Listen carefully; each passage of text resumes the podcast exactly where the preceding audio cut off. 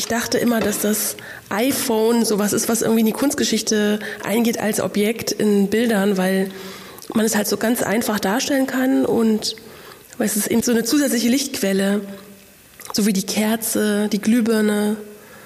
Und das iPhone ist halt meistens so eine leuchtende Hand, ein beobachtendes Licht. Selfies werden einfach in 30 Jahren in den Geschichtsbüchern stehen. Es ist ein Phänomen, was aber ein Backup hat durch Porträtmalerei und Repräsentation Jahrhunderte vorher in der Kunstgeschichte aus durchgeführt oder in Auftrag gegeben, wahrscheinlich von denjenigen, die es sich leisten konnten.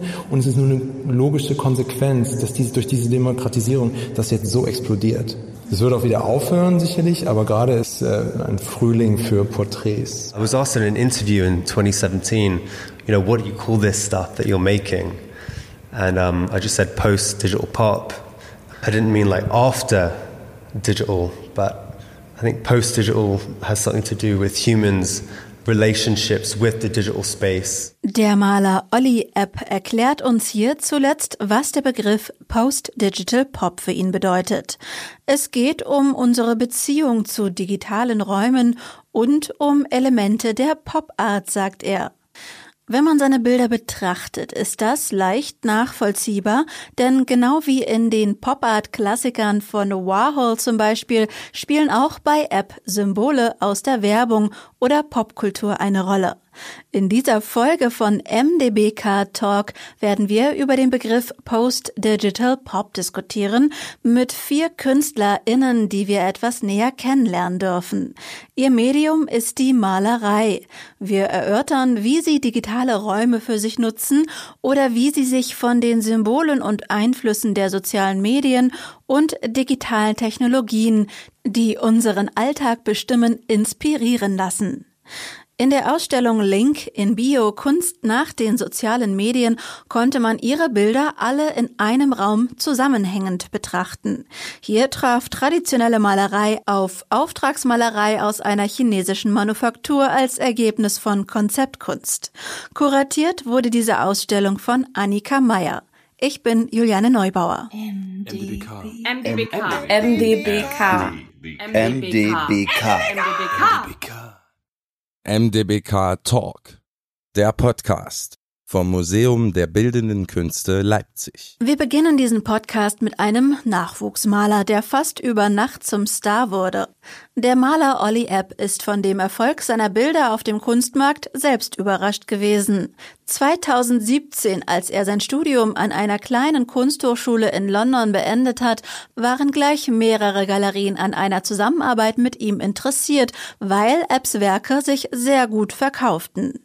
Werbung für seine Arbeit machte er ausschließlich über soziale Medien. In seinen Bildern finden sich klar definierte, oft flächig gemalte Figuren und Objekte, Symbole aus der Popkultur oder von angesagten Marken. Epps Bilder scheinen wie für die sozialen Medien gemacht. Er selbst zählt sich zur Post-Digital-Pop-Bewegung. Was das für ihn bedeutet und was wir über seine Bilder wissen sollten, das erklärt er im Interview. I make paintings about everyday life, but how we see the world through the lens and the screen, how our lives are sort of navigated through social media and mobiles. And in my works, I have a sort of digital aesthetic. So I borrow uh, painterly marks from Photoshop and the iPad. And yeah, I was asked in an interview in, in 2017, you know, what do you call this stuff that you're making? And um, I just said post digital pop. I didn't mean like after digital, but I think post digital has something to do with humans' relationships with the digital space. And I use pop art as a way to traverse um, the world through advertising and branding. So in a lot of my paintings, there's punctuations of uh, realism, corporate symbols, along with sort of flat planes of color. But um, a lot of my interests are in living in this commercial consumer culture where everywhere we go, we see adverts and branding. And um, yeah, I think my work is a social critique on this capitalist society in which we live.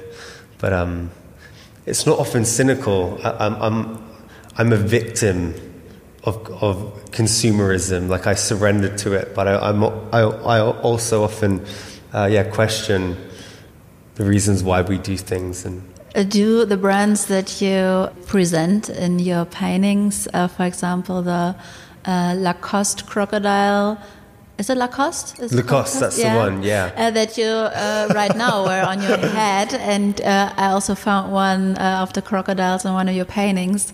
Could this be used as an advertisement as well, or do the brands, for example, Apple? I saw Apple headphones in one of your paintings. Could be an advertisement they use because you show them on Yeah. social media. Understood. I've um, I've been contacted by a number of brands. Been contacted by Nike, Hermes. I don't want to go into too much detail. Yeah. But let's just say I've been offered many opportunities. by random brands. By yeah, loads of brands want to do sweaters and to design a scarf. Um, to date, I've turned down every brand collaboration solely for the fact that like um, I want to establish myself as a serious young painter, and um, I fear, yeah, working with uh, brands and doing collaborations puts me in the bracket of design. I'm not interested in fashion. I like interesting clothes. I love mixing patterns with color and texture, but I have no interest in, at least at the moment, pursuing sponsorships or brand collaborations. You said that uh, you try to um, put a focus on how the internet uh, works as a platform for consumerism. Absolutely, yeah. Um, would you call it a negative or a positive thing, or is it just something that we should uh, be focused on and not just accept it, but really think about what is happening? So I, I have a screen time of around five hours every day. I use my, I'm on my mobile for more than five hours a day, which Wow. is crazy. Um, but in my work, I don't hope to, I don't intend to moralize. I don't make paintings to make people change their attitudes about the way that they live their lives. I feel like um, if I was uh, shoving my opinion down your throat, it'd be a little bit sickening.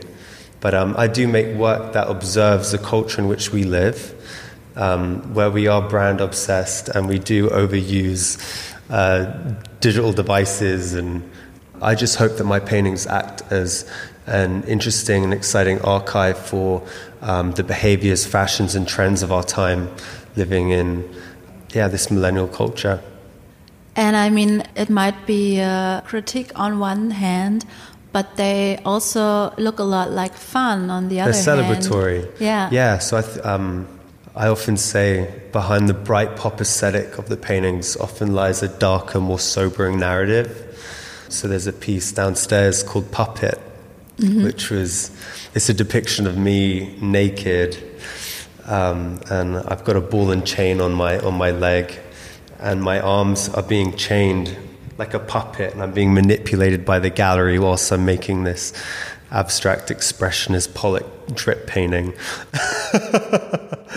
but yeah, at, at first glance, it's you've got these sort of rainbow ejaculatory paint splats in the background, but then these sort of stressful symbols of uh, oh goodness, um, you've like the handcuffs and, and the chains and the Well, it's good that you uh, start talking about one of the uh, paintings that we get to see here in this exhibition. I actually wouldn't have recognized you in the painting. It's Okay. funny that you say that you painted yourself. Yes, Um, yeah. Because basically it just looks like a figure that has uh, human parts, but not really like a human. Why is that? Understood. Um, so w- w- the majority of my characters are anonymous, so they're void of facial features, but they're described by objects and uh, sort of uh, and symbols in the paintings. I've used anonymity so that people were able to reflect and uh, project people that they knew or themselves upon uh, upon the works. Yeah, I guess I've always been interested in making universal images that people have a relationship to. However, moving forward, I've, I've started introducing mouths and, and facial features. So my work is developing and is changing. And I think more so now than ever, I'm, I'm more interested in about just making a really great painting. So before, I think being a recent graduate from art school, I had this elevator pitch, which was I make amorphous uh, paintings of figures void of facial features, and that was just a thing that I'd tell everyone. And then I felt like I wasn't warranted to do anything else. And now my work is, yeah, it's growing, it's developing, and What is the difference for you to actually present your work on the on social media and the internet or in an environment like here in an actual museum? Yeah, well, I'm absolutely honoured to have my works on display here today. I think it's um, it feels like a like a pivotal moment in my career because um, I, I would say a lot of people who have experienced my work have seen my paintings online. So I made an active effort when I was at art school in second year to kind of have an outreach, and I used social media as a way to um, yeah, have my ideas heard and my paintings seen. And things kind of blew up for me really quickly. I had a big collector bought one of my degree show pieces a month before my degree show opened. He posted it online, and the next day my entire degree show sold out. And things just kind of, yeah, gone crazy. A lot of the press I've been receiving, they've had this real interest around me, this millennial artist, making work about today and this fast culture um, and how I've really utilized social media to, to have my voice heard. And every gallery I have worked with to date have offered me solo shows without seeing my paintings in real life, solely through having good documentation on my website or, or Instagram. Why do you think is your contemporary art so well on point? I think there's an honesty in my work, and there's sometimes a vulnerability and there's a painting downstairs called Blind Spot that's um, a response to the police brutality that's been happening in the US, and it depicts a figure who's it's this sort of punky character who's being filmed by the police on his body cam, and then this punk is filming him on his iPhone. Where the recordings cross over, there's this void of no information. So yeah, a lot, a lot of my work is responding to yeah, everyday life and things that are happening, but maybe things that have been underrepresented in art history. Um, and often I find humor in that. Olli Epp macht es den Betrachtern seiner Bilder leicht, diesen Humor, aber auch gesellschaftskritische Nuancen zu erkennen. Die von ihm erfundenen Figuren weichen von menschlichen Proportionen ab und sind dennoch als diese zu erkennen. Nahezu originalgetreu erkennt man aber die Markensymbole und Alltagsgegenstände oft technischer Natur. Ähnlich verhält es sich eigentlich auch mit den Bildelementen, die die Künstlerin, die wir jetzt in den Fokus nehmen, auftauchen lässt. In Christina Schulz Werken spielen Smartphones als Lichtquelle immer wieder eine Rolle. Wie Scheinwerfer strahlen sie die menschlich erscheinenden Figuren in Schulz Bildern an, die wie verfangen auf zu wenig Raum, körperlich eingeschränkt und irgendwie gestresst erscheinen. Sie erinnern an die zylindrischen Körper des französischen Künstlers Fernand Léger. Anders als Olli Epp ist Schuld schon lange kein Newcomer mehr. Bis 2012 studierte sie an der Hochschule für Grafik und Buchkunst als Meisterschülerin bei Neo Rauch in Leipzig, wo sie noch heute lebt und arbeitet. Schon lange bevor der Begriff Post-Digital Pop aufkam, interessierte sie sich für die Oberflächlichkeit von Beziehungen im digitalen Zeitalter und reagierte in ihrem Werk auf den Selbstdarstellungskult in den sozialen Medien. Darum fühlte sie sich mit ihren Bildern in der Ausstellung Linken Bio auch gut aufgehoben, sagt sie.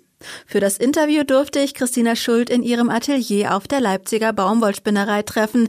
Sie erinnert sich an den Moment, als die Kuratorin sie für die Ausstellung gewinnen wollte. Als Annika Meyer mich gefragt hat, habe ich gedacht, das ist genau mein Thema eigentlich. Ich habe schon oft darüber nachgedacht, wie dieses Social Media und das Internet und so weiter die Gesellschaft beeinflusst. Und ich dachte immer, dass das iPhone sowas ist, was irgendwie in die Kunstgeschichte eingeht als Objekt in Bildern, weil man es halt so ganz einfach darstellen kann und weil es ist eben so eine Licht, so eine zusätzliche Lichtquelle, so wie die Kerze, die Glühbirne. Und das iPhone ist halt meistens so eine leuchtende Hand, ein beobachtendes Licht.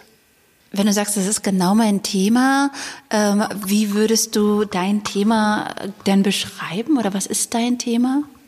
Also mein Thema ist der Mensch in unserer Zeit, also mein persönliches Erleben und alles, was man äh, so mitbekommt, kommt in so einen großen Topf und geht durch einen Filter durch und das kommt dann sozusagen auf die Leinwand.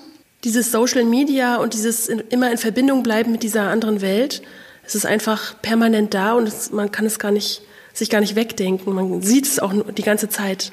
Also wenn man unterwegs ist, Wann hast du angefangen, dieses technische Symbol, also in deinen Bildern finden sich ja auch zum Teil iPhone-artige Objekte oder Smartphone-artige Objekte, wenn man es vielleicht so ein bisschen lösen will von der, von der Marke? Also das erste Mal ist so ein Gerät aufgetaucht als schwarzer Spiegel. Das war 2011 und äh, da wurde ich überredet, also privat, äh, mir so ein Ding anzuschaffen.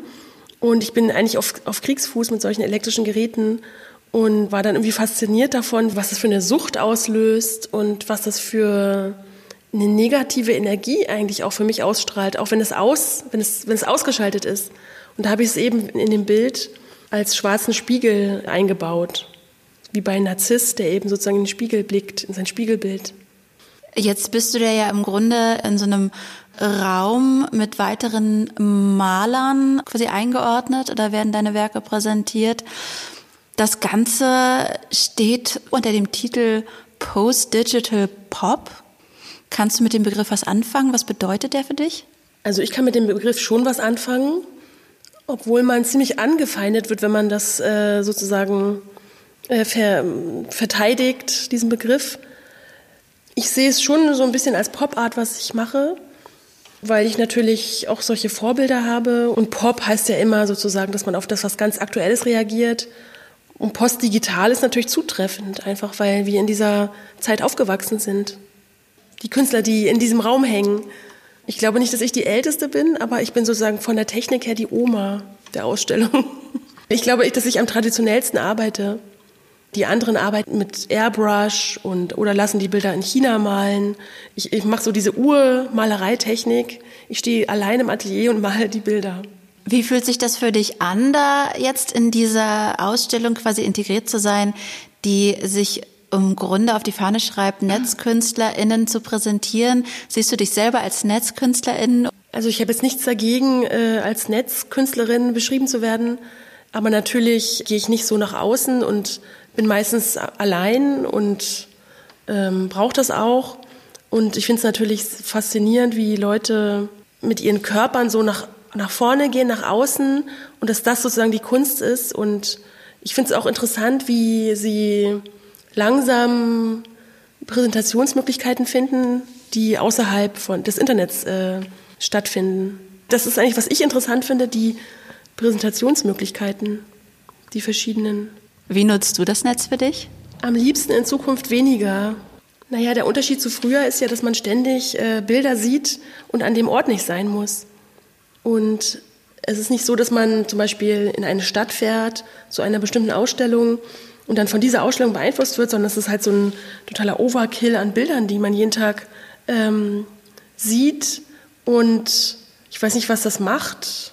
Ist das gut oder schlecht? Ich glaube, dass viele Trends viel schneller ablaufen, als, als es früher war, weil eben jeder immer Bescheid weiß, was gerade passiert. Und naja, die Frage ist, ähm, wie es weitergeht eigentlich. Ob das irgendwann nochmal, ob es alles zusammenbricht, ob es eine totale Verweigerung gibt. Wenn ich jetzt in deinem Atelier mich umschaue und die äh, Arbeiten quasi sehe, die gerade im Entstehungsprozess äh, zu sein scheinen, entdecke ich erstmal keine Mediensymbole. Äh, ist das gerade für dich ein Thema, was auch wieder äh, nicht mehr so interessant ist oder bleibt es für dich interessant? Äh, nein, ich glaube, das bleibt interessant. Das ist so, dass man gar nicht unbedingt diese Geräte äh, malen muss. Ich habe das jetzt im, bei den beiden Bildern im Museum gemacht, aber das Licht ist eben sozusagen eine künstliche Lichtquelle, die irgendwie dazugekommen ist. Ich frage mich auch immer, welche Farbe das bekommen soll. Blau oder grün, die sozusagen immer da ist und alles irgendwie nochmal von der anderen Seite beleuchtet. Auf einem aktuellen Bild aus diesem Jahr von Christina Schuld hat sie sich für ein eisblaues Licht entschieden, das in diesem Fall aus einem Laptop leuchtet. Der steht in ihrer Malerei auf den Knien einer wulstigen Person. Der Kopf hängt herab und man ist sich nicht ganz sicher, ob er nicht vielleicht sogar in den Computer hineingezogen wird. Nicht jeder, der in der Ausstellung seine Malereien präsentiert hat, ist auch Maler. Chris Dranges Bilder zeigen, was millionenfach bei Instagram zu sehen ist. Selfies von Influencern und Popstars, die sich in schmeichelhaften Posen fotografieren und ihre Haut mit einem digitalen Filter perfekt erscheinen lassen. Diese Schnappschüsse verarbeitet der Künstler aus Hamburg zu teilweise opulenten Malereien. Hier wird aus etwas scheinbar beiläufig und banalem ein Kunstwerk. Ich bin Chris Drange, ich bin Künstler. Ich könnte noch bildender Künstler sagen, ich bin kein Maler, aber die Sachen, die ich mache, sind natürlich offensichtlich und ganz klar Malerei. Mir geht es auch nicht darum, die Malerei zu provozieren damit. Mir geht es auch nicht darum, Maler sein zu wollen. Aber mir geht es, glaube ich, bei der Arbeit sehr darum, dass es Malerei ist. Und umso schöner finde ich, dass auch ähm, jetzt das MDBK Leipzig, Alfred Weidinger und Annika Meyer jetzt sagen, so, die Arbeiten gehören auch zum Teil der Malerei in der Ausstellung. Das ist super. Wir stehen ja hier jetzt vor eigentlich drei Malereien, aber konkret vor einer besonders ähm, großen Malerei. Vielleicht äh, kannst du uns kurz mal beschreiben, äh, welche Arbeiten du hier mit in die Ausstellung mit eingebracht hast? Genau, wir stehen jetzt hier vor den drei Bildern und ähm, was man hier bei allen drei Bildern jeweils sieht, sind eigentlich, kann man sie runterbrechen auf zwei Elemente und das eine ist das Porträt, genauer genommen sogar das Selfie, es handelt sich bei all diesen Bildern um Selfies und das andere Element in dem Bild ist eigentlich ein Symbol, ein Emoji und ähm, wir sehen wirklich ganz unterschiedliche Emojis. Wir sehen äh, Schmetterlinge, wir sehen sogenannte Sparkles. Eine Arbeit ist sogar, würde ich sagen, überlebensgroß. Es ist halt auch eins dieser sogenannten ähm, Mirror-Selfies, also dieser Spiegel-Selfies, die auch wirklich den ganzen Körper der Person, in dem Fall ist das äh, Emily Ratajkowski, sieht. Und natürlich die Emojis, die da drauf sind, auch überlebensgroß sind, riesig sogar. Das große Bild ist 230 mal 1,90, also wirklich riesig. Das heißt, wir stehen hier vor drei deiner Malereien, die du aber ja selbst nicht gemalt hast. Das Spannende ist natürlich jetzt, wie diese Gemälde entstanden sind. Diese Arbeit ist so entstanden, dass ich erstmal ähm, die Bilder eigentlich sammle und ähm, mir dann, Wo sammelst du die zusammen? Ja, die sammle ich ähm, ganz unterschiedlich ähm, auf Snapchat oder Instagram, aber auch Pinterest und ähm, sammle da so Sachen, die irgendwie relativ typisch sind in, im Sinne von so Bildkomposition. Ne? Also diese Bilder hier, die sind ja irgendwie alle sehr, die haben ja was sehr Collagenartiges. Also Fotografien mit ähm, darauf geklebten Emojis, könnte man fast sagen. Und da sammle ich mir einen richtig großen Fundus an und schaue einfach und gucke einfach, was finde ich erstmal typisch. Manche Sachen, die finde ich gut, weil sie gut kombiniert sind. Manche Sachen finde ich gut, weil sie einfach lustig sind. Oder manche Sachen finde ich gut, weil sie rührend sind. Manche Sachen finde ich gut, weil sie irgendwie auch klassisch sind sogar. Und wenn ich dann ein Selfie habe, wo ich sage, das finde ich äh, ist gut, das drückt irgendwas besonders stark aus. Das könntest du ja jetzt an diesem eigentlich konkret sagen, warum jetzt dieses Ganzkörper-Selfie für dich Futter war für eine Malerei. Ja, genau. Und das spiegelt auch so ein bisschen ähm, den Hintergrund auch wieder. Ich glaube, ich bin schon ziemlich kunsthistorisch inspiriert. Und dieses Bild zum Beispiel, vor dem wir jetzt stehen, hatte für mich halt was schlagartig monumentales erstmal. Ist nicht nur im Sinne von, ich würde sagen, es ist ein sehr, sehr gutes Beispielbild für ein Selfie aus unserer Zeit. Es war aber auch gleichzeitig äh, ein sehr guter Akt. Es war auch gleichzeitig einfach ein sehr gutes Porträt vom Aufbau. Also sie steht sehr zentriert in einer relativ körperbetonten äh, Pose im, mitten in einem Raum. Also sie streckt das Bein leicht nach vorne, hält den Kopf leicht schräg und ich finde, das hat fast eine klassische Idealität. Nur ist es das nicht, es ist einfach nur ein Alltagsselfie, was es dann wieder fast schon kitschig werden lässt. Das ist ja auch ein Teil des Themas, weswegen ich diese Bilder dann mit den Emojis auch nochmal anreicher, könnte man sagen.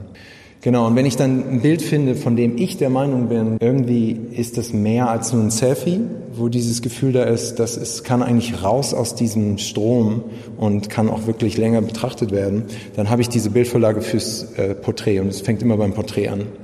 Und dann gucke ich halt auf diese anderen Bilder, die ich finde, äh, dann gucke ich genauso wie bei den Porträts, welche Kompositionen sind toll. Warum machen Menschen diese Emojis zusammen und andere nicht? Und warum äh, nehmen wir Schmetterlinge oder so? Und das fand ich von der, von der Grundidee fand ich das ganz spannend und dann habe ich das natürlich mal mit dem Bild ausprobiert. Das heißt, ausprobieren heißt dann, dass ich das dann am Computer die, die beiden Bilder übereinander lege. Das ist aber im Grunde genommen die gleiche Sache, die wir tun, wenn wir irgendwie das am Telefon machen. Es geht ja um diesen Stil, dass wir so mit Bildern umgehen können. Jeder hat das, die Möglichkeit heute so kollagiert diese Bilder zu be bearbeiten und anzureichern. Ja, und dann, wenn mir das aber gefällt, dann setze ich das an die richtige Form, in die richtige geeignete Komposition. Das Format 90-230 ist natürlich auch kein Format, was ich jetzt irgendwie im Internet finde, ganz im Gegenteil.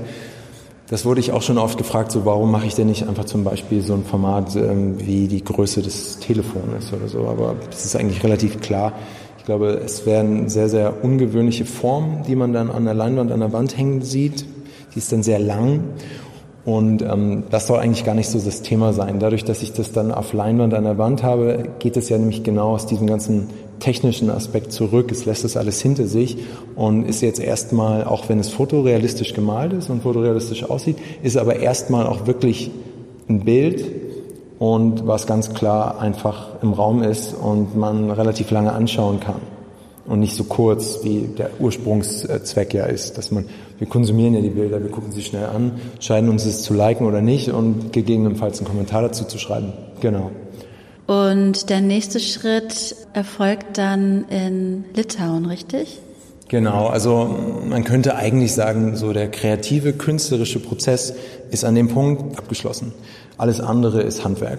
Wenn die Komposition fertig ist, aus diesen kleinen Bildchen, die ja wirklich ganz, ganz wenige KBs haben, die sind ja wirklich klein ähm, und die kann man nicht sehr groß machen, dann schicke ich diese kleinen Bilder, an, genau wie du es gesagt hast, an ein Unternehmen in Litauen, die haben halt so einen Deep Learning Computer. Das ist eine Technologie, die wirklich Computer ähm, anhand von gewissen Sujets, wie zum Beispiel Porträts, beigebracht hat, aus einer schlechten Datei eine gute Datei zu machen. Das funktioniert so, wenn man eine kleine, ein kleines Bild, eine kleine Bilddatei groß machen will, dann nimmt man dieses Bild und spannt es über ein großes Raster und dadurch entstehen Lücken. Und diese Lücken füllt der Computer aus, weil er das gelernt hat, zu verstehen, wie funktioniert Haut, wie funktionieren Haare und wie funktionieren Proportionen. Also der Computer entscheidet selber aufgrund von Erfahrung, wo er Linien setzt. Und es entstehen auch wirklich neue Haarstrukturen, es entstehen neue Härchen. Das finde ich interessant. Natürlich, es kommt dabei kein HD-Bild raus, aber das ist auch gewünscht. Die Bilder, die wir hier auch sehen und die Bilder, die wir heute überhaupt im Social Media sehen, sind extrem weiche Bilder, extrem geglättete Bilder. Und da will ich auch hin. Genau. Und nachdem ich dieses Bild dann wieder bekomme, von diesem Unternehmen ist das im Endeffekt nichts weiter als eine sehr, sehr große Datei, die als Blaupause nach China geschickt wird, an eine Ölmalereimanufaktur, wo es dann tatsächlich nicht mehr von Computern bearbeitet wird oder behandelt wird, sondern von Menschen und von sehr gut ausgebildeten Malern. Und dort wird das halt wirklich in detailgenauer Handarbeit dann in Öl gemalt, auf Leinwand. Wie lange dauert das jetzt in diesem Fall zum Beispiel? Ja, das ist natürlich ähm, jetzt, äh, du meinst das große Bild, ähm, zwei mal zwei Meter ungefähr. Im Endeffekt kann ich es sagen. Ich kann es in einer Woche bekommen oder in zwei Wochen, weil da arbeiten dann halt unterschiedliche Leute dran. Also ähm, im Idealfall mit viel Zeit setzt sich ein Künstler an ein Bild und malt das. Spielt ja. es eine Rolle, dass es in China gemalt wird?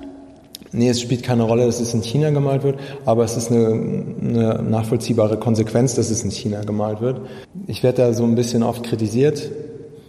Nicht nur, dass ich das malen lasse, sondern dass man es in China malt.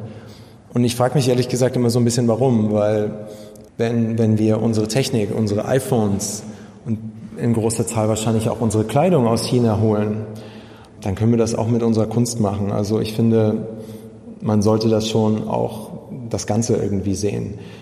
Und ich mache das halt einfach auch, weil es geht, weil es auch normal geworden ist. Und es ist extrem normal geworden.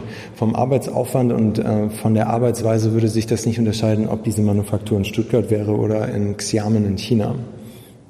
Das ist jetzt deine Abschlussarbeit von der Kunsthochschule in Hamburg. Ja.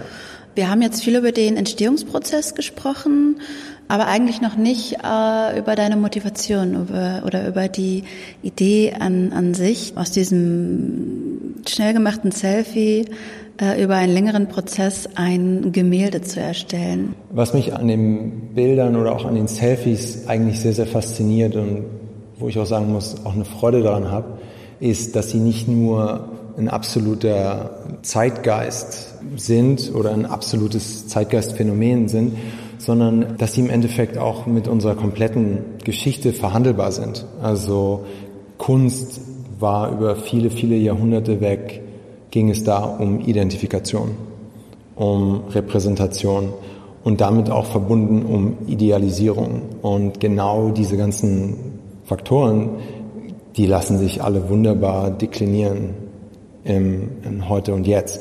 Und das Thema ist auch nicht so sehr, es geht mir nicht um Instagram oder es geht mir nicht um, um Snapchat. Es geht im Indirekten halt höchstens um Social Media, aber das sind alles nur so, so Buzzwords, ähm, wo, wo solche Sachen sich heute einfach finden. Aber im Grunde genommen ist das nichts anderes als ähm, Porträts und ähm, ich wollte das halt deswegen zu einer Porträtmalerei machen, weil ich diese Art und Weise, diesen Umgang mit Bildern, den ich auch eben beschrieben habe, wie wir auch Einfluss nehmen auf unsere Bilder, fand ich die Identifikation, die Idealisierung, fand ich wunderbares Thema, das auf diese Parallele der Porträtmalerei zu bringen. Klassische Porträtmalerei, Hofmalerei, wir haben Allegorien, die finden wir in Malereien wieder, die finden wir in den Emojis wieder, Leben und Tod, Schönheit und Jugend. Und ähm, das auf diese Stufe zu bringen, war auch eine total gute Möglichkeit, um dieses Thema auch sichtbar zu machen das sozusagen rauszuschlagen aus diesem Alltag und an die Leinwand zu bringen, um das dann halt irgendwie zu zeigen, aber nicht zu kritisieren oder so, sondern einfach erstmal über eine Überaffirmation, was ja auch eine gängige Methode der Pop Art auch ist, die Sachen einfach erstmal in den Raum zu stellen und dann zu gucken, was passiert. Der Künstler Chris Drange verweist hier auch wieder auf die Pop-Art. Seine chinesischen Auftragsmalereien zeigen eine weitere Ausprägung der Post-Digital-Pop-Bewegung, wenn wir uns an die eingangs von Olli Epp formulierte Definition des Begriffs erinnern, dann passen doch die Arbeiten von Drange ziemlich gut in diese Kategorie. Der Maler, den wir jetzt hören, möchte eigentlich nicht unbedingt mit dem Label Post-Digital Pop versehen werden, sagt er im Interview. Der New Yorker Brandon Lipchick inszeniert digitale Bildwelten, die er unter anderem mit Hilfe einer Airbrush-Pistole und dicken Acrylschichten auf Leinwand in dreidimensionale Malereien übersetzt.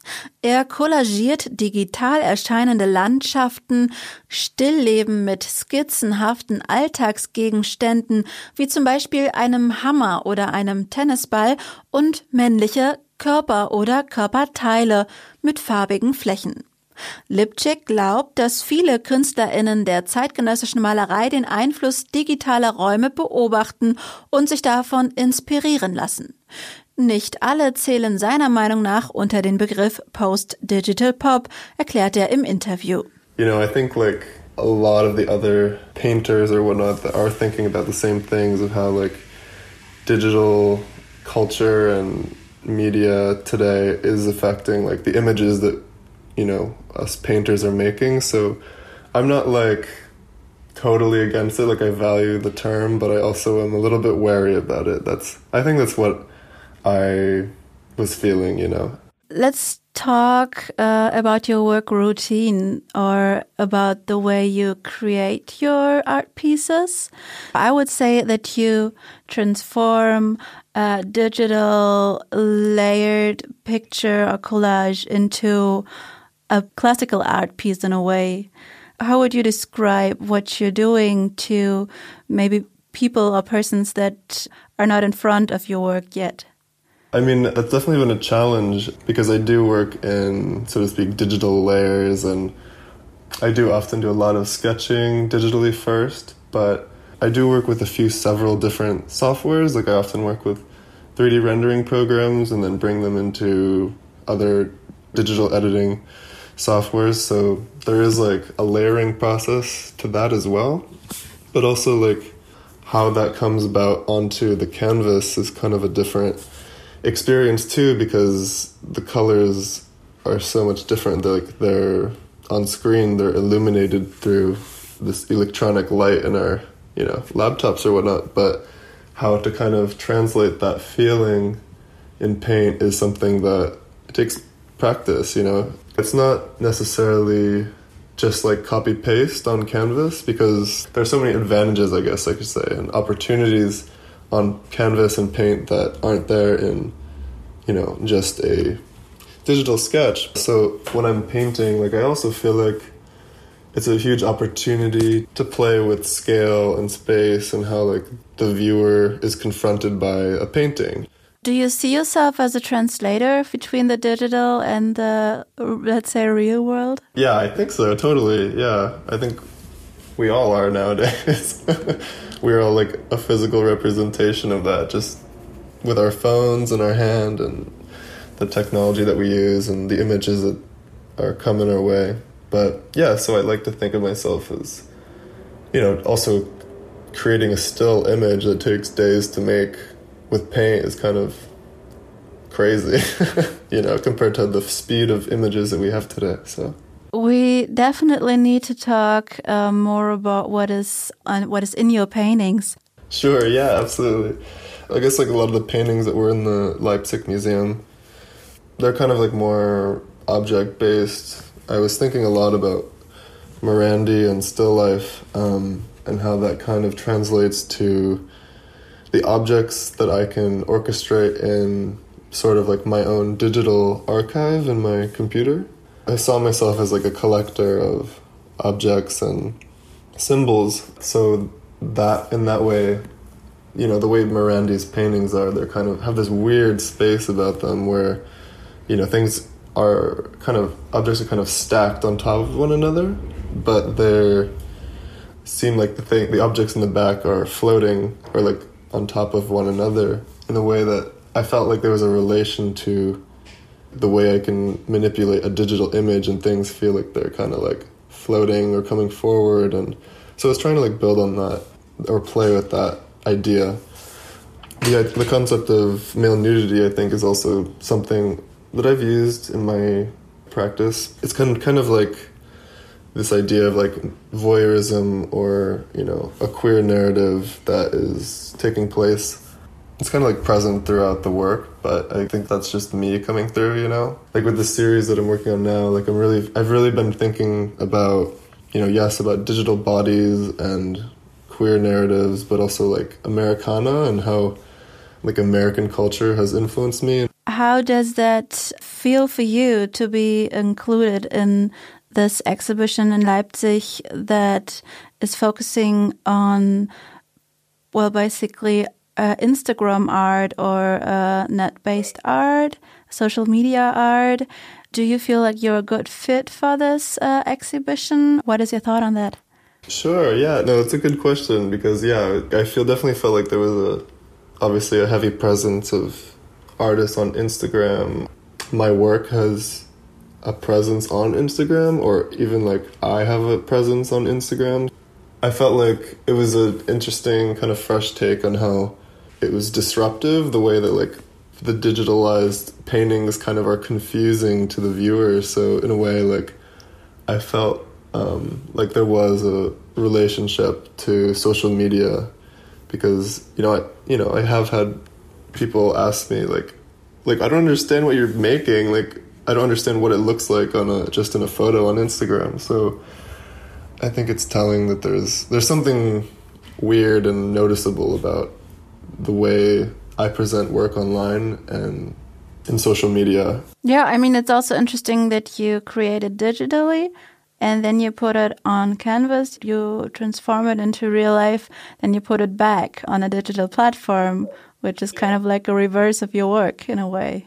Exactly. So there is like this strange like filtration process of like it, it, digital to painting or, or analog, then back to digital for the world to kind of digest, and then hopefully that will inspire someone to see the paintings in real life because uh, you know I do get a lot of people saying I had no idea what they look would look like in person, but because there is like a lot of textures added to the surfaces that kind of push it beyond just a digital sketch. You know, it's not just like a, a flat. There's not just the flatness. Um, Can you give us an idea of the painting process? Because you say there's a lot of texture to it. Also, I think you um, use an airbrush machine. So could you uh, could you tell us how you work on your art pieces? Yeah, I use an acrylic um, airbrush tool, which I feel like I think like a lot of um, artists who are working with digital media and like the translation process, they have like an airbrush tool nowadays. It seems it just seems to translate very well and effectively.